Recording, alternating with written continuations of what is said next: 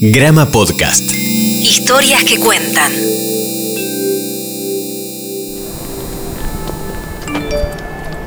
Empezamos acá, vamos para acá, ahí, así, eh, volvemos, subimos, bajamos, uno más y listo, ahí estamos. Ok, rec. Episodio 2, lo barrial. Brújula, Google Maps, la sube, unos mangos, celular, mochila y salimos. Trazamos coordenadas. En este episodio Nos subiremos a dos bondis, la 509 y la 19A. Nos daremos una vuelta en bote. Caminaremos por el barrio Napostá, Villa Mitre, Bellavista, La Falda y terminamos el día o la noche en Villa Rosas. Este segundo episodio está cargado de barrialismo bahiense, costumbres, rutinas, personalidades, calles, reposeras en la vereda, negocios de barrio y clubes de fútbol. Desde hace varias décadas, la producción poética en Bahía Blanca es intensa y es gracias a los llamados poetas mateístas, grupo de poetas que instaban a vincular la mirada poética hacia el mundo cotidiano, que muchas producciones han tomado como punto de partida la mirada desnaturalizada hacia lo mundano, lo de todos los días, lo más cercano y lo más ordinario. Sobran los ejemplos para demostrar que los escritores bahienses saben mirar lo urbano. Valeria Tentoni enumera. Mario Ortiz, desde su bicicleta, mira con aumento los carteles de las instituciones, las luces de neón y los nombres de las calles. Marcelo Díaz escribe con aliento de cancha y retrata postales del Hospital Pena. Diego Rosaque reflexiona sobre el viento implacable y Sergio Raimondi encuentra preposiciones latinas en las siglas del club Villa Mitre, CUM. ¿Qué es una ciudad? se pregunta Roberta Yanamico. Las calles, el clima, la gente, los puentes, las casas, los baldíos, los carteles. La calle influye en la vida que hagas. La calle acompaña. 1. Los colectivos en Bahía concuerdan en femenino, con la A final, la 509, la 519A. Bailábamos una cumbia al costado de la ruta y cuando la 19A nos vio apagó las luces para seguir de largo, casi como un círculo de invocación que no funciona, un grupo de personas que siempre están lejos de su casa y conocen de cerca lo que es sentir el frío. El cielo amanece rosa y eso nos hace sentir que las cosas buenas van a existir para siempre. En mi nueva fantasía, yo soy dueña de una motocicleta que tiene cinco sidecars y los lleva a todos a sus casas no sin antes alcanzar la 19A y pincharle las ruedas con una navaja, porque en esta fantasía yo también tengo una navaja y soy una heroína y eso justifica mi presencia. Estábamos bailando un temazo de Drake y Georgia Smith y yo sentía que mi cuerpo podía colapsar en cualquier momento. El colectivo titilaba en la aplicación esfumándose el recorrido y de a momentos me sentía parte de ese parpadeo. En esta fantasía nadie me conoce para nada. Pasé cinco años esperando la 19A y cuando por fin llego al centro ya casi nadie me recuerda. Mis amigos tuvieron hijos que no me ubican y se juntan a hacer un asado en el parque un domingo al mediodía y hablan de sus trabajos estables, hablan de sus matrimonios estables. Las mujeres lavan lechuga y esta quizá sea mi más grande pesadilla que se reproduce en un loop constante en mi cabeza en el que siempre me invitan a mirar, pero nunca puedo formar parte por completo. Bailamos un tema de Gilda al costado de la ruta. El colectivo pasa y me quedan solo cosas para arrepentirme. Las casas de este barrio son muy grandes y están todas vacías. La luz del amanecer es casi tétrica hasta ahora. El amor me rodea, pero no me alcanza. Me siento como Ethan Hawke en Before Sunset cuando dice, Hace como un año que nadie me toca. Si me abrazaras, mi cuerpo se desintegraría en miles de partículas.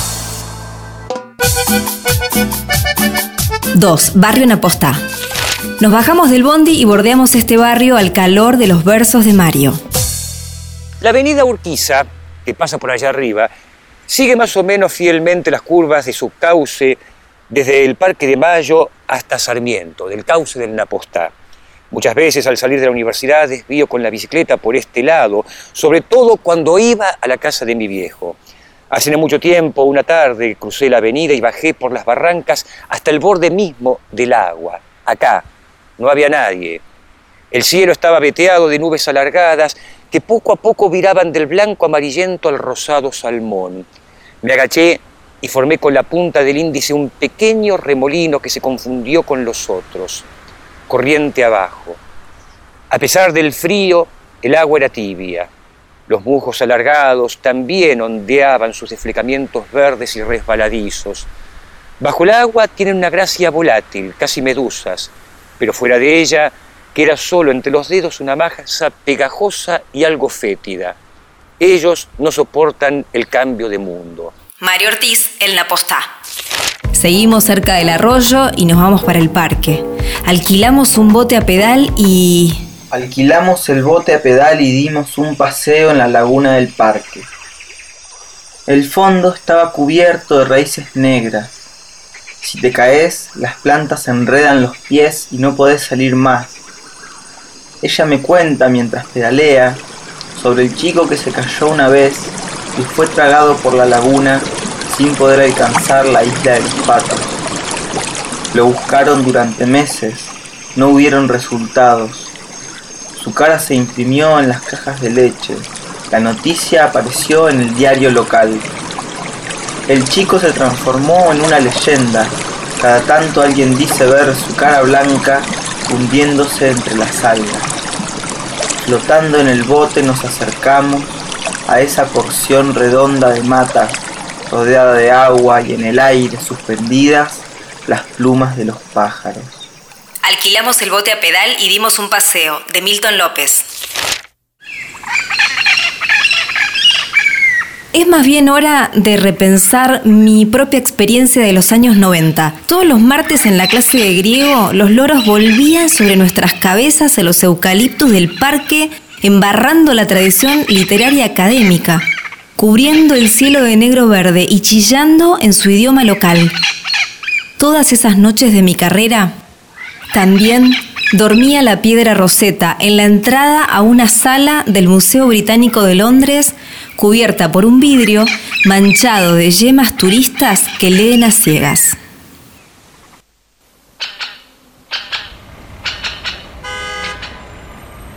el ruido de los autos, el canto de los loros, las nubes amarillas.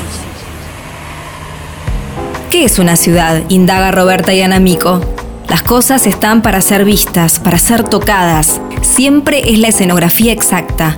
La gente se va descubriendo como algunas piedras entre otras piedras por su brillo, por su extraña forma, por su apariencia, por la mirada de los otros.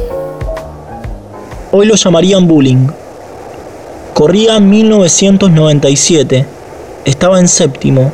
Estaba de moda Corazón de los Auténticos.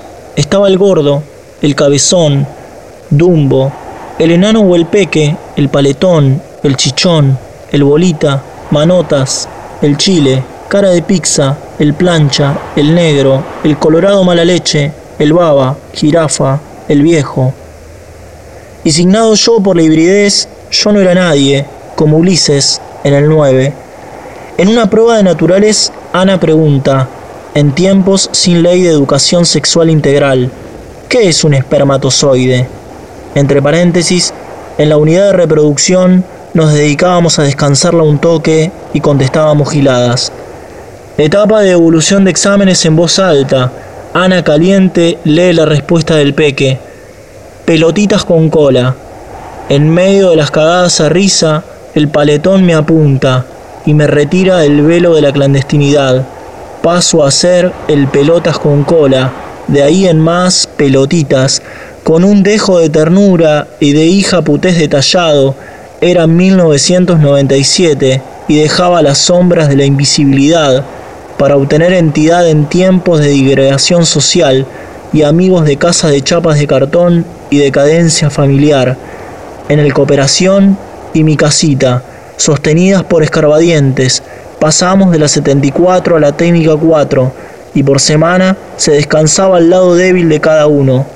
Cuando me tocó a mí, el Mati hizo un espermatozoide gigante tipo de Bienal del Mac, con papel maché, que paseaba de mano en mano por toda la institución, mientras se destrozaba mi moral y mi dignidad. Con el diario del lunes, ahí te hace fuerte y por extensión, ponele, adulto. Hoy lo llamarían curtite. En Bahía, algunos barrios conservan una fuerte tradición local, como Villamitre o el conglomerado Las Tres Villas. Bellavista, Tiro Federal y Villamitre fueron en sus orígenes tres poblados compuestos por inmigrantes, especialmente españoles, italianos y sirios libaneses. 3. Bellavista. Eva Murari retrata una esquina en su terceto Rincón y Pastar. El cielo gris y blanco, un paredón rojo, hojas verdes. Marcelo Díaz eterniza los colores del campeón, blanco, rojo y verde. El gorrito es verde, blanco y negro y dice, estos son los colores del campeón. La manguera es verde, blanca y negra. El banderín del parabrisas verde, blanco y negro. El balde es verde, la manija negra. En Bellavista está el campeón y los precios bajan por la escalera. Atendido por la Tita, la Valle 3 de febrero, ahí donde la barriada converge por inercia, de lunes a domingo no solo en pos de mercancías varias más allá de que se las pague o anote, es el lugar de encuentro para hablar de lo que pasa en las calles, pronosticar el tiempo, recrear el último capítulo de la novela nocturna, opinar después de un domingo caliente de fútbol, dar a conocer los pálpitos quiñeleros, anotar los numeritos del cartón lleno, pedir prestado el inalámbrico, chusmear lo que sea. Toda una vida en el barrio, la esquina hoy cuna de personajes emblemáticos, fachada rejuvenecida por el Feng Shui.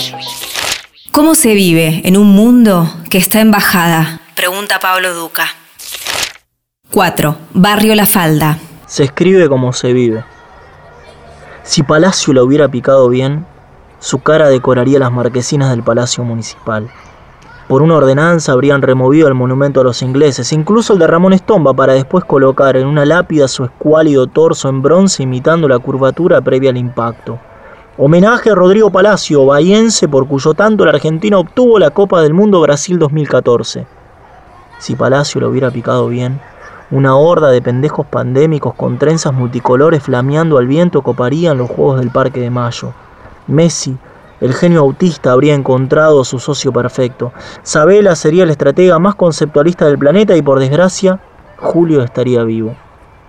Si Palacio lo hubiera picado bien, se hubieran llenado sábanas completas con el nombre de nuestra ciudad. Millones de periodistas tendrían que laburar en serio y googlear Bahía Blanca, Club Bellavista y Barrio La Falda.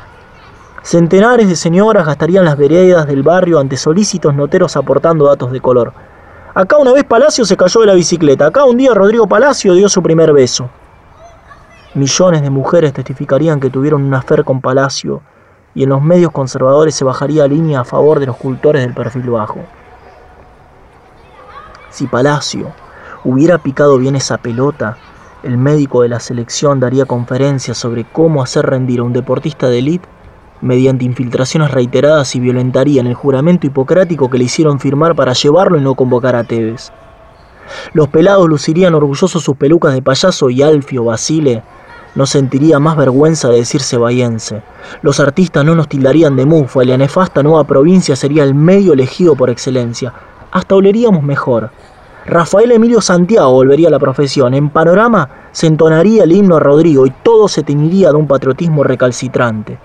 Cualquier foráneo de estas latitudes podría discutir de fútbol sin temor, incluso con el periodista más destacado, pero Palacio no pudo picarla bien. Días antes hablábamos de la pérdida de sensibilidad en las extremidades a causa de la anestesia local. Y nada, este poema no pudo permitirse tener remate. 5. Villarrosas. 24. Villarrosas Técnica Mixta 2 de Anabel Telechea. No puedo dormir. Intento pegar los párpados y se abren. Tengo insomnio pleno, no veo nada.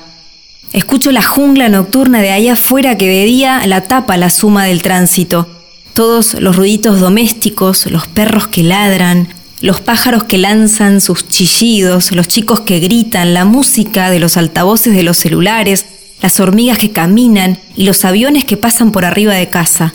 La sirena del polo del jueves a las 11, programada para el simulacro semanal, se escucha como lo que es, un simulacro, porque la verdadera, estridente, alarmante, penetrante, igualita es la que suena después de las 23, sin previo aviso. Después, la sirena de los bomberos también, en todo su esplendor, y el run run constante de las plantas. Buenas noches, Villarrosas.